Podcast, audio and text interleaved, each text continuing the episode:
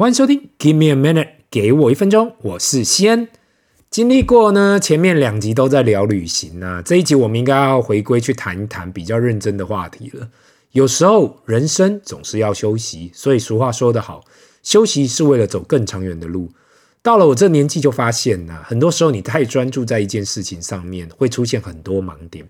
或是很多你没看到的东西，但是当你放在那里过几年后啊，隔天回来看都有可能有不同的想法。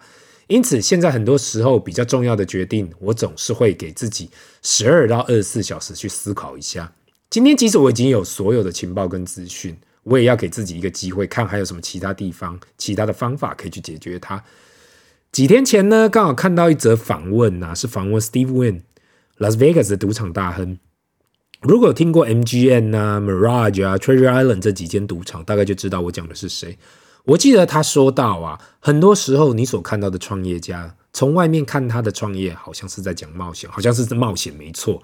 但是真正成功的创业家，是都已经算计好他成功跟失败的风险在哪里。话是这样讲没错啦，但是我自己现在看到啊，运气其实也占很大一部分。毕竟你不管怎样去算，很多人。也不会提到运气的占比。我回头去看过去十来年的决策，现在看起来很棒的决策，其实当下也没想到会有那么好的表现。我还记得啊，第一次呢了解本金的重要性呢，应该是呃高中数学老师特别花了一段堂课的时间呢、来跟我们解释本金跟投资。那时候下课后呢，知道投资，知道本金。却不知道，原来长远来讲，每一块钱呐、只要好好的发挥，时间够长，都会有很大的报酬。相信大家从小都有经历过，那就是父母亲都会跟你讲，哎，要把钱好好的存下来哦，未来就可以有用途。我们是小朋友的时候呢，也会这样想，如果手上有钱，好好的存起来。可是到了现在才发现，存起来一方面感觉是对的，但是另外一方面应该要好好的专注在投资自己。那我们今天就来谈一谈嘛，本金这件事。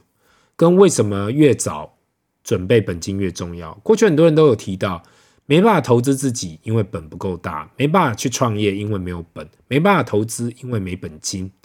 所以，任何东西的本质还是来自于要怎样创造本金这件事。是的，我们可以怪我们没有本金。年轻的时候，我们可以怪这怪那，但到了一个年纪，总是要自己承担责任。今天呢，我准备来花一集讨论呢，本金与投资的重要性。本金算是投资的基础啦，也是投资成功的必要条件。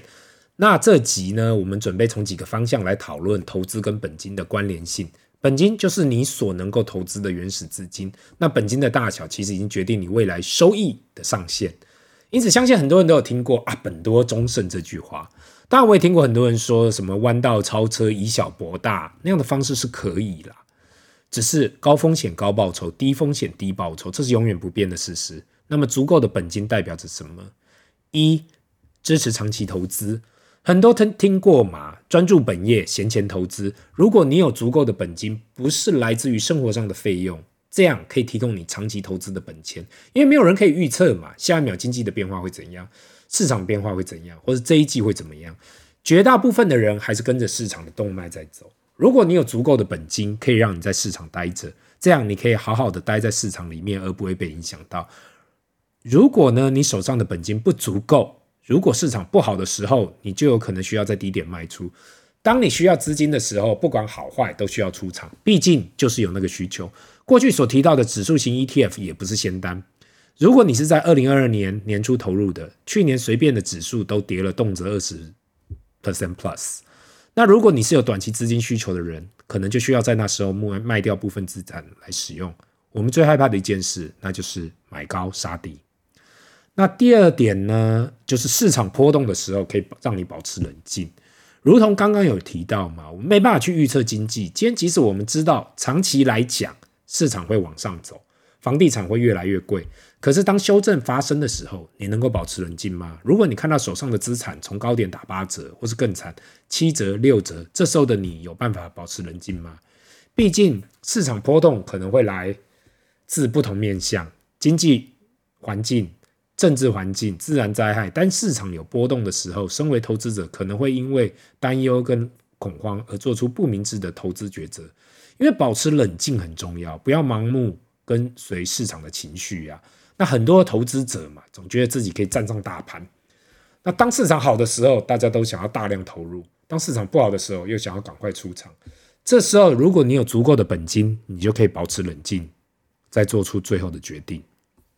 那第三点呢，就是本小利大，利不大；本大利小，利不小。其实这是一句老话了，old saying，也是我高中老师、高中数学老师没有说到的啦。那就是提早投资固然重要啊，但是要持续不断的投资，把本金做大更重要。我们过去所提到的复利也好，单利也好，杠杆提高报酬率也好，最后还是那句话，要持续的投资，把本金自己的本金做大。譬如说嘛，如果你拿十万元去投资，第一年有一倍的报酬率，那就是十万喽。那但是跟人拿一百万去投资，一年有十%的报酬率，也是十万哦。结论不是一样的吗？当然啦，这时候很多人会说，诶，如果他可以每年都靠投资翻倍呢？每年都有那种一倍、两倍的报酬呢？当然，如果你是这种天才型的投资者，可以这样年年翻倍的话，我也是很佩服啦。因为相信绝大部分的人都会有这个问题。这又回当一开始我所讲的嘛，其实本金这一块占了报酬率有很大的一部分。很多人会说，巴菲特爷爷大概是这世界上唯一靠投资就进入世界前十有钱的人。就是前十大富豪了。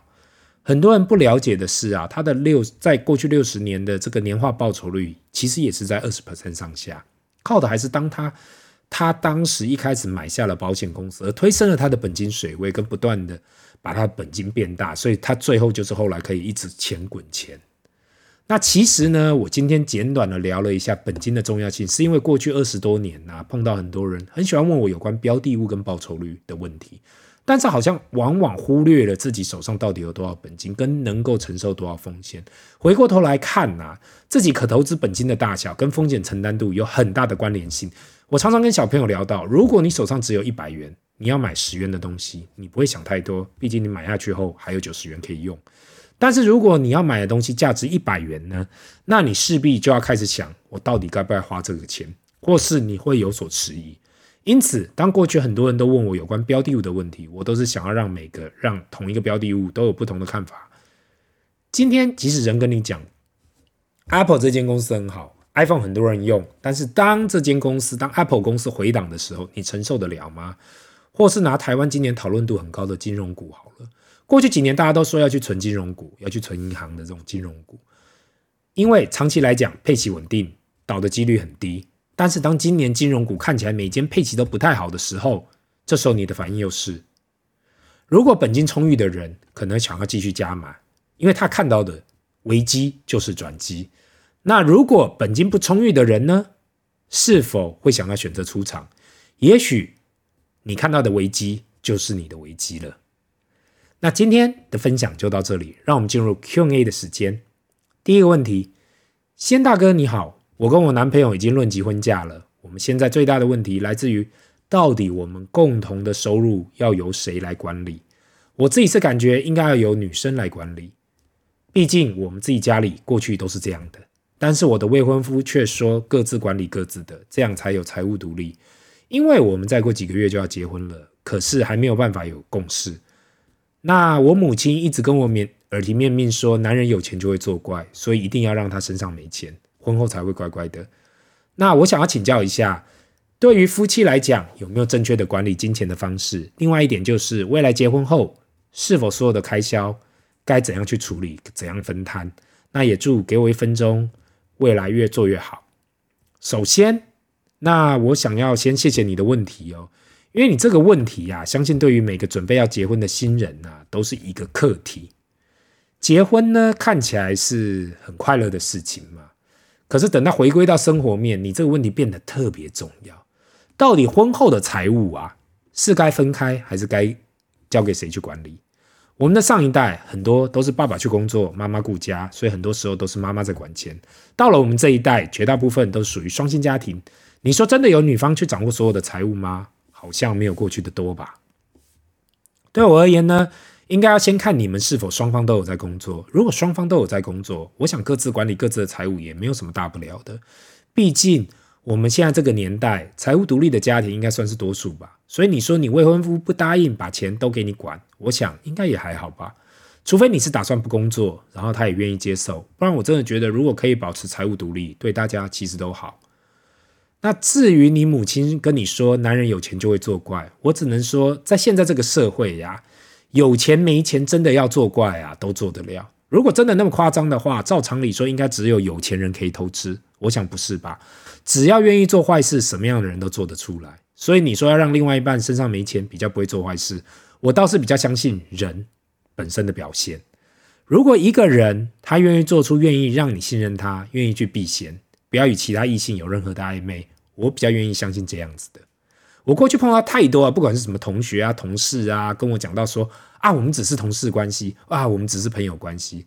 但是人性这件事情，又要记得才是最难管理的，不要去测试人性。如果说单单避嫌这件事情都做不出来，那不管你拿走了他的所有财物，也没办法改变什么。那至于两夫妻结婚后开销应该要怎样去均分，这也没有一个绝对。我有看过都男方出的，我有看过男方二，男方八，女方二，有看过对分的，什么都有看过。我相信没有一个对错，重要的还是看双方有没有一个可以妥协协调的方式。希望以上有帮助到你。